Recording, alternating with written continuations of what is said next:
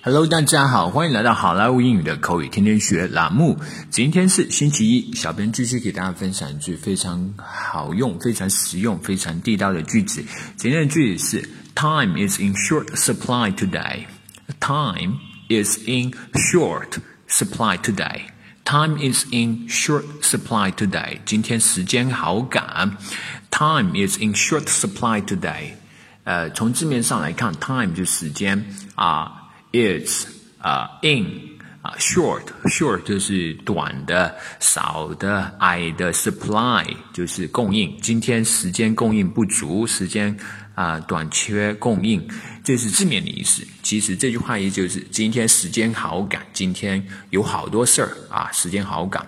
Time is in short supply today。好，接下来我们来看一个 dialogue。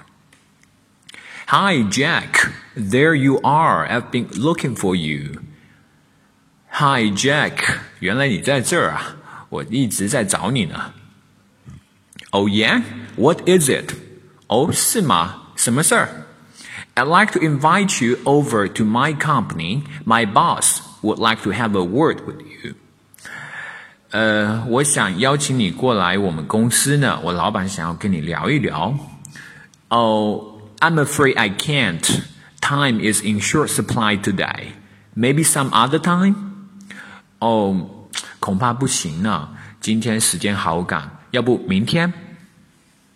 Oh, Jack, there you are. I've been looking for you. Oh, yeah? What is it? I'd like to invite you over to my company. My boss would like to have a word with you.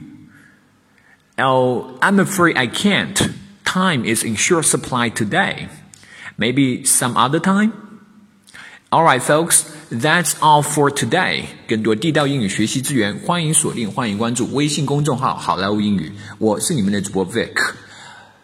如果您觉得我们的文章有用或者是有帮助的话，欢迎您呃转发至您的朋友圈，或者是点赞、评论，甚至打赏。谢谢你了，拜拜。